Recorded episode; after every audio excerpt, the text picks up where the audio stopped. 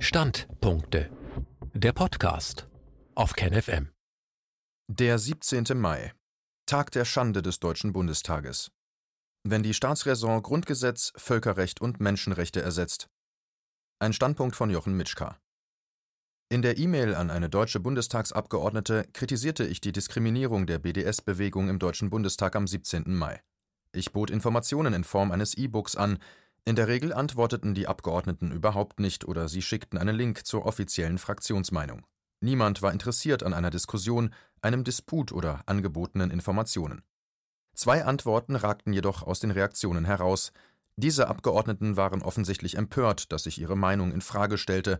Eine E-Mail strahlt so viel Unwissen oder Chuspe aus, dass ich sie dem geschätzten Wähler nicht vorenthalten will, um aufzuzeigen, welchen von den Parteien ausgesuchten Repräsentanten sie durch Wahlen ihre Legitimität gegeben haben. Die Behauptungen einer Bundestagsabgeordneten. Zitat Sehr geehrter Herr Mitschka, für Ihr Schreiben vom gestrigen Tage danke ich Ihnen. Sie kritisieren die Mehrheitsentscheidung des Deutschen Bundestages, BDS als antisemitisch zu bezeichnen. Auch Ihre jüdischen Freunde seien entsetzt. Meine jüdischen Freunde sind es nicht. Auch die Rückmeldung von jüdischen Verbänden und Organisationen sind einhellig positiv. Selbst diejenigen, die der Regierung Netanyahu kritisch gegenüberstehen, bezeichnen BDS als das, was es ist, antisemitisch. Zitat Ende. Offensichtlich kennt diese Abgeordnete nur Verbände und Organisationen, die nicht in Opposition zur Apartheid-Politik stehen.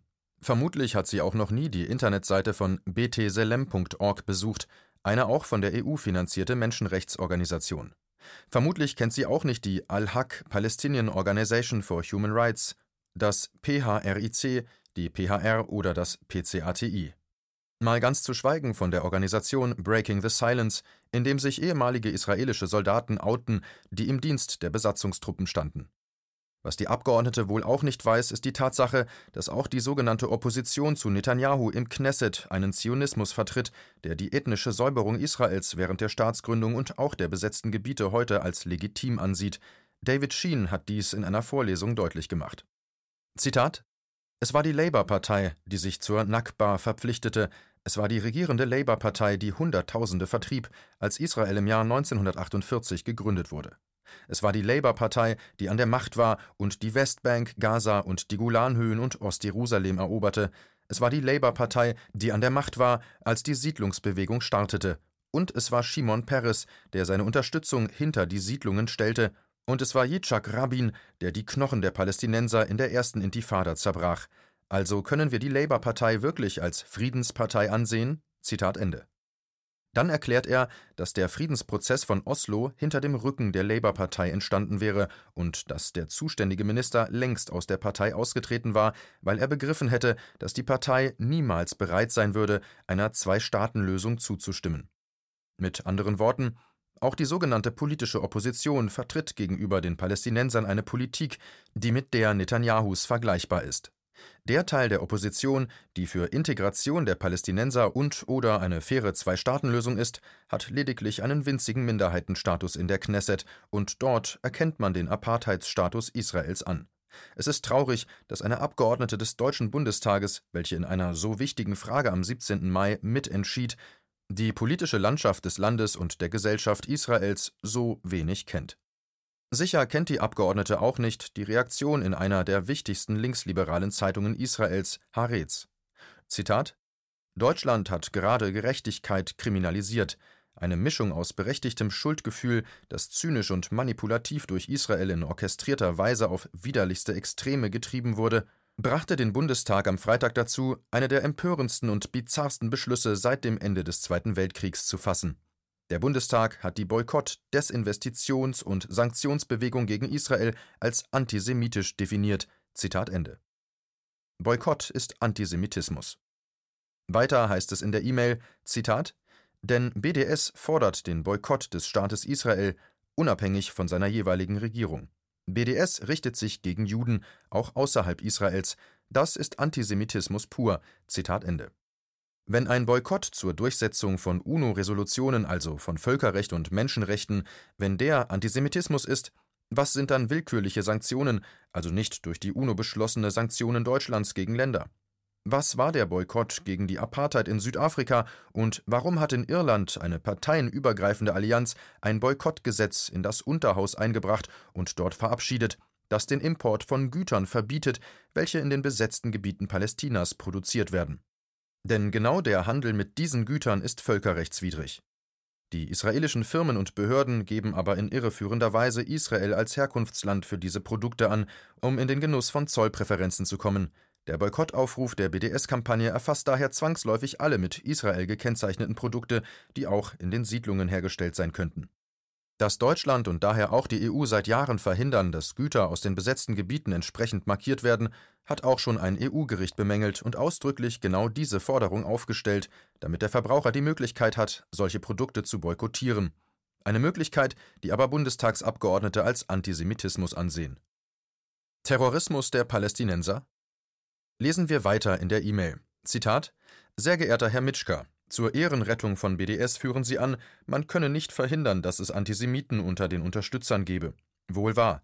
Aber man hätte es sehr wohl verhindern können, dass zum Beispiel die Hamas den BDS-Aufruf 2005 mitzeichnet. Das ist aber nicht geschehen. Damit hat man zugelassen, dass eine palästinensische Terrororganisation BDS als Vehikel nutzt. Zitat Ende. Offensichtlich ist der E-Mail-Verfasserin nicht bewusst, wie sehr ihre Argumentation der gegen die südafrikanische Freiheitsbewegung ANC African National Congress in den 1960er Jahren ähnelt. Mitglieder des ANC, einschließlich Nelson Mandela, wurden von der US-Regierung noch bis zum Juli 2008 als Mitglieder einer terroristischen Organisation eingestuft. Der ANC selbst war erst 1988 von der Liste der Terrororganisationen gestrichen worden mit der Titulierung der Hamas als Terrororganisation setzt sich die Abgeordnete gegen eine UNO-Resolution, die auch den bewaffneten Widerstand gegen die israelische Besatzung legitimiert. Die Generalversammlung der Vereinten Nationen hat das Recht von kolonialisierten Völkern und insbesondere Palästinensern bestätigt, sich mit allen verfügbaren Mitteln, besonders auch dem bewaffneten Kampf, zu widersetzen die UNO-Generalversammlung hatte außerdem erklärt, sie verurteile scharf alle Regierungen, die das Recht auf Selbstbestimmung und Unabhängigkeit von Menschen unter kolonialer und ausländischer Herrschaft sowie Unterjochung durch Fremde nicht anerkennen, insbesondere den Kampf der Menschen von Afrika und des palästinensischen Volkes. Man kann bewaffneten Widerstand ablehnen, das ist richtig. Aber eine Bewegung, die von der Mehrheit der Palästinenser in den Wahlen als Vertretung gewählt wurde, und die auch den bewaffneten Widerstand gegen eine Besatzungsmacht als legitim vertritt, als Terrororganisation zu bezeichnen, ist ganz einfach neokoloniale Politik, die Völkerrecht, UNO und Menschenrechte missachtet. Heute wird verschämt vergessen, dass viele koloniale Herrschaften nur durch bewaffneten Aufstand beseitigt werden konnten. Wenn man von einer Terrororganisation spricht, ist auch interessant, die Opferzahlen zu vergleichen. Wie sie zum Beispiel beim Angriff Israels gegen den Gazastreifen im Jahr 2014 zu beklagen waren, der Widerstand Palästinas, das heißt auch die Hamas, töteten bei der Verteidigung des Gazastreifens 51 Menschen, davon drei Zivilisten.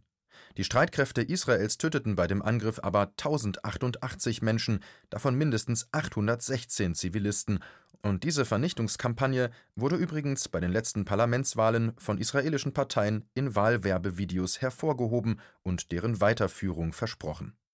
Oder schauen wir uns die Techniken der Besatzungstruppen Israels genauer an. Verbrechen, wie sie durch Break the Bones, das Knochenbrechen von Steinewerfern, at IDF Headshot, das gezielte Töten von Zivilisten oft durch Kopfschutz, das Kneecapping, das Zertrümmern von Kniegelenken, das Pulverisieren von Beinknochen durch Spezialmunition oder das Bombardieren von eng besiedelten Wohngebieten und Zerstörung ganzer Stadtteile, die Bombardierung von Redaktionen, Medien, kulturellen Zentren oder sogar der palästinensischen Nationalbibliothek mit unbezahlbaren Artefakten und historischen Dokumenten zahllos dokumentiert wurden. Alles Verbrechen, deren Berichterstattung Antisemitismus und Verschwörungstheorie ist? Vielleicht, weil sich Abgeordnete des Bundestages gar nicht mit den Quellen auseinandersetzen wollen. Quellen, die ernsthafte Historiker, Wissenschaftler, Ärzte, Journalisten sind, mal abgesehen von den unzähligen Bildern, Videos und Zeugenaussagen. Verbrechen, die nun gegen den Widerstand der EU, der USA und natürlich Israels zu Ermittlungen durch den Internationalen Strafgerichtshof führen, da die Chefanklägerin überzeugt ist, dass Kriegsverbrechen begangen wurden. Und wer hatte versucht, die Untersuchung der Kriegsverbrechen Israels zu verhindern? Zitat In seiner Stellungnahme gab Deutschland ein Lippenbekenntnis ab, ein glühender Verfechter des Kampfes gegen die Straflosigkeit zu bleiben. Dennoch beschloss Deutschland zu argumentieren, dass der Internationale Strafgerichtshof keine solide rechtliche Grundlage habe, weil der Staat Palästina nicht souverän sei. Dabei spielt es keine Rolle, dass diese Forderung nirgendwo im römischen Statut zu finden ist und auch die Chefanklägerin Fatou Bensouda dies nicht behauptet hatte. Die Palästinenser haben offensichtlich noch keine Souveränität erreicht, gerade weil Israel ihr Land besetzt hält. Zitat Ende. Apartheid gibt es nicht in Israel? Aber lesen wir die E-Mail weiter. Zitat. Im Übrigen erheben Sie den Vorwurf der Apartheidspolitik, Sieg, gegen Israel. Sehr geehrter Herr Mitschka, dieser Vorwurf ist überzogen und falsch. Er wird durch stete Wiederholung nicht richtiger. Die muslimische Bevölkerung in Israel wächst seit Jahrzehnten beständig. Muslime sind gleichberechtigt und Teil des öffentlichen Lebens, in der Politik, Verwaltung und auch beim Militär. Eine Apartheidspolitik, SIG, sieht anders aus. Zitat Ende. Also ehrlich gesagt hatte ich nicht damit gerechnet, dass immer noch behauptet wird, es gäbe keine Apartheidspolitik in Israel. Nun weiß ich nicht, ob es Absicht oder Uninformiertheit ist, die zu solchen Aussagen verleitet. Schauen wir uns die Fakten an. Der damalige SPD-Chef Sigmar Gabriel erntete Kritik, nachdem er schon am 15. März 2012 über die Situation in Palästina als Apartheid sprach. Im Schatten der Iran-Krise hatte sich die Situation in Palästina nicht verbessert, sondern weiter verhärtet. Und jeder, der Palästina besucht, wird ähnliche Eindrücke mit nach Hause bringen wie Gabriel. Aber ja, der Druck auf ihm war zu groß, als dass er seine Erklärungen aufrechterhalten hätte. Eine Mauer, die der in Berlin ähnelt, wurde errichtet, um ein System zu sichern, das fatal an das Apartheidssystem in Südafrika erinnert. Dann sind da die Aussagen von Professor John Dugard, einem ehemaligen Sonderberichterstatter der UNO, der erklärte: Zitat: Ich bin Südafrikaner, der die Apartheid erlebt hat. Ich kann ohne zu zögern sagen, dass Israels Verbrechen unendlich schlimmer sind als jene, die vom Apartheidsregime Südafrikas begangen wurden. Zitat Ende. Dugard erklärte, dass er im Zeitraum von sieben Jahren die palästinensischen Territorien zweimal im Jahr besucht hatte, dass er andererseits die Situation in Südafrika während der Apartheid ebenfalls gut kennt, da er damals dort als Menschenrechtsanwalt gearbeitet hatte. Für ihn agierten die Siedler in den besetzten Gebieten im gleichen Geiste wie die weißen Südafrikaner während der Apartheid in Südafrika. Nun sind das Einzelmeinungen. Schauen wir, was eine UNO-Organisation feststellte, als sie die Situation in Israel prüfte. Zitat eine UNO-Agentur veröffentlichte am Mittwoch einen Bericht, der Israel beschuldigt, ein Apartheidsregime der rassischen Diskriminierung palästinensischen Menschen aufgezwungen zu haben und erklärte, dass es die erste UNO-Behörde war, die diesen Vorwurf erhob. Zitat Ende. In dem Bericht von Reuters wird zusätzlich erwähnt, dass Richard Falk, der ein früherer Ermittler für Menschenrechtsbrüche auf den palästinensischen Territorien war, vor dem Rücktritt von seinem Posten erklärt hatte, dass die Politik Israels inakzeptable Charakteristiken des Kolonialismus, der Apartheid und der ethnischen Säuberungen beinhalten würde. Aber zurück zum UNO-Bericht. In einem Interview erklärte die ehemalige United Nations Under-Secretary General und ESCWA Executive Secretary Rama Khalif, wie der Bericht zustande gekommen war. Zitat Der Bericht untersucht die Definition von Apartheid, wie sie in der Anti-Apartheids-Konvention enthalten ist, er betrachtet die drei wichtigsten Bedingungen, die Taten gegen die Menschlichkeit, die Tatsache, dass es innerhalb eines institutionalisierten Systems passiert und ob diese Taten mit der Absicht begangen werden, dieses Apartheidsregime aufrechtzuerhalten. Basierend auf den Beweisen haben die Autoren festgestellt, dass Israel ein Apartheidsregime über die palästinensischen Menschen eingerichtet hat, unabhängig davon, ob sie in Israel oder in den besetzten Gebieten oder der Diaspora leben. Niemand greift Israel besonders heraus, Israel hat sich selbst herausgestellt, indem es verlangte, als ethnischer Staat anerkannt zu werden, obwohl es ein multiethnischer und multikultureller Staat ist. Israel outet sich selbst, wenn es Gesetze verabschiedet, welche Bürger aufgrund ihrer Religion diskriminieren. Zu diesem Zeitpunkt und im 21. Jahrhundert ist das vollkommen inakzeptabel. Zitat Ende. Der Bericht wurde zurückgezogen. Rima Khalaf, die Verantwortliche für den Bericht, musste ihren Posten aufgeben, die Fakten bleiben davon unberührt, selbst die Taz berichtete darüber. Und abschließend sollte der Bundestagsabgeordneten bekannt sein, dass im Jahr 2018 ein Gesetz in der Knesset verabschiedet wurde, welches die Praxis der Diskriminierung palästinensischer Bürger des Landes auch gesetzlich legitimiert und von der palästinensischen Opposition in der Knesset Apartheidsgesetz genannt wurde. Dieses Gesetz führte dazu, dass nun auch in israelischen Medien offen über die Apartheidspolitik berichtet wird. Die Zeitung Haaretz schrieb dazu: Zitat: Vorbei mit irgendeiner Erwähnung von Gleichheit. An seine Stelle traten Direktiven, die Israel in Richtung einer echten Apartheid wendeten, darunter die Abwertung des Status der arabischen Sprache und daher auch der arabischen Bürger Israels. Zitat Ende. Das heißt, Israel ist nun auch ganz offiziell ein Staat, in dem alle anderen Religionen außer der jüdischen diskriminiert werden. Nur wer die richtige Religion hat, genießt alle Vorteile der Staatsbürgerschaft. Dies wurde von verschiedenen Spitzenpolitikern wie auch Premierminister Netanyahu auch ausdrücklich verteidigt. Für die Menschen in den seit 1967 besetzten Gebieten Palästinas dagegen sieht es noch schlechter aus als für die arabischstämmigen Bürger Israels. Sie haben praktisch gar keine Rechte. Und was die muslimische Bevölkerung in Israel wächst seit Jahrzehnten beständig angeht, sollten Sie die Berichte der israelischen Menschenrechtsorganisation BT Selem lesen oder die Videos anschauen, die demonstrieren, wie zum Beispiel durch Zerstörung arabischer Häuser die ethnische Säuberung innerhalb Israels und in den besetzten Gebieten vorangetrieben wird. Zum Beispiel dokumentiert am 30. Mai 2019 das Video mit dem Titel Engineering a Jewish Majority by Driving Out Palestinians. Aber man findet solche Berichte wöchentlich, manchmal täglich. Und nein, BT ist nun wirklich nicht antisemitisch. Wenn doch, wären das auch die Europäische Kommission, das Foreign and Commonwealth Office, das norwegische Außenministerium, die Open Society Foundations, der EED sowie die Ford Foundation, die alle diese Organisation unterstützen, die offensichtlich nicht zu den Quellen der Abgeordneten gehören. Und als Abgeordnete einer der C-Parteien noch ein Rat an die Abgeordnete. Vielleicht hilft auch ein Blick in den Artikel einer katholischen Nachrichtenagentur mit dem Titel Israel Katholische Bischöfe fordern Rücknahme des Nationalitätengesetzes. Oder wie wäre es mit der Aussage von Ronny Kasrils, der einst gegen die Apartheid Südafrikas gekämpft hatte und der erklärt: Zitat: Ich kämpfte gegen die Apartheid Südafrikas. Ich sehe die gleiche brutale Politik in Israel. Zitat Ende. Und in einem Artikel des Guardian erklärt: Zitat: Ich bin zutiefst verstört, dass Kritiker von Israels brutaler Politik häufig mit Unterdrückung ihrer Redefreiheit bedroht werden und ich musste das nun am eigenen Leib erfahren. Zitat Ende. Und genau das, die Bedrohung der Redefreiheit ist es, was die Abgeordneten des Deutschen Bundestages mit ihrem Beschluss am 17. Mai versuchen, und da nützen auch keine Feigenblattbehauptungen, dass natürlich Kritik erlaubt wäre. Denn wie kann man etwas kritisieren, von dem behauptet wird, wie im Fall der Apartheid, dass es das gar nicht gäbe, sondern dass die Behauptung Antisemitismus wäre? Alles nur Verschwörungstheorie, Zitat Sehr geehrter Herr Mitschka, ich bin mir bewusst, dass diese Argumente bei Ihnen kaum verfangen werden. Denn ich habe gelesen, das und was Sie für die Truther-Seite Rubicon schreiben. Sie haben Ihre eigene Sicht auf die Dinge. Diese teile ich explizit nicht. Zitat Ende. Zum Abschluss dann die Krönung. Der Schlag mit dem Totschlagargument. Sie sind ein Truther und Ihre Meinung teile ich explizit nicht. Weil Sie ein Truther sind, kann man sich dazu denken. Die Entwicklung seit dem 17. Mai 2019.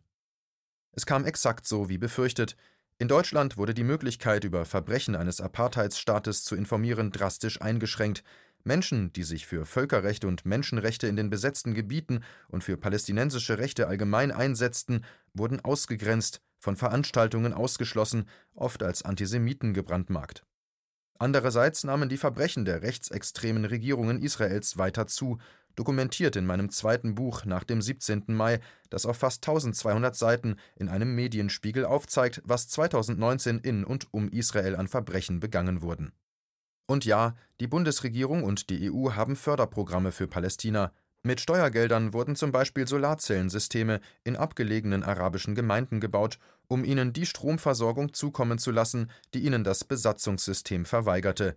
Nur wenn dann diese Solaranlagen von der Besatzungsmacht zerstört oder beschlagnahmt wurden, meist mit der Begründung der fehlenden Baugenehmigung, folgte nur Schulterzucken, vielleicht weil es ja nur Steuergelder waren, nicht eigene Mittel der Abgeordneten?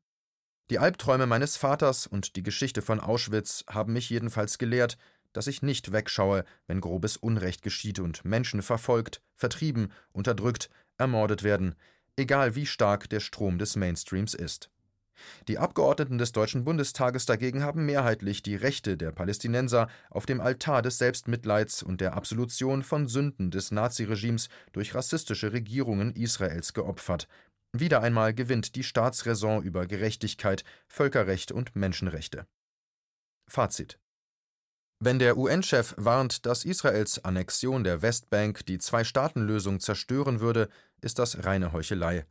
Ohne die durch die israelischen Siedlungen besetzten Gebiete kann es unmöglich ein funktionierendes Palästina geben, und niemand sollte versuchen, 700.000 militante Siedler zwangsumzusiedeln. Das heißt, auch ohne die Annexion ist die Zwei-Staaten-Lösung längst tot, auch schon vor dem 17. Mai 2019.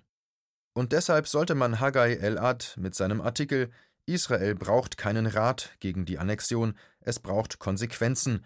Ein halbes Jahrhundert Besatzung ist ausreichend Zeit für mächtige Staaten wie Deutschland, um zu lernen, dass Rhetorik ohne Handeln die israelische Straflosigkeit nur verstärkt, zuhören und nicht als Antisemitismus verleumden. Aber ich befürchte, dass die deutschen Bundestagsabgeordneten in ihrer elitär-konformistischen, neokolonialen Überheblichkeit nicht zuhören, sondern Verbrechen weiter ignorieren werden, wenn die Staatsräson es verlangt, wie schon immer eben. Und warum ich mich für Deutschland schäme, beschreibt der bereits erwähnte Artikel in seinem Schlusssatz über das Verhalten Deutschlands. Zitat Währenddessen fährt Israel fort, vor den Augen der Welt, einschließlich Deutschlands, an den Grundlagen des Völkerrechts zu rütteln, endlos zu behaupten, dass etwas falsch ist, ohne zu handeln, um es zu stoppen, ist kein starker Rat, es ist Komplizenschaft. Zitat Ende.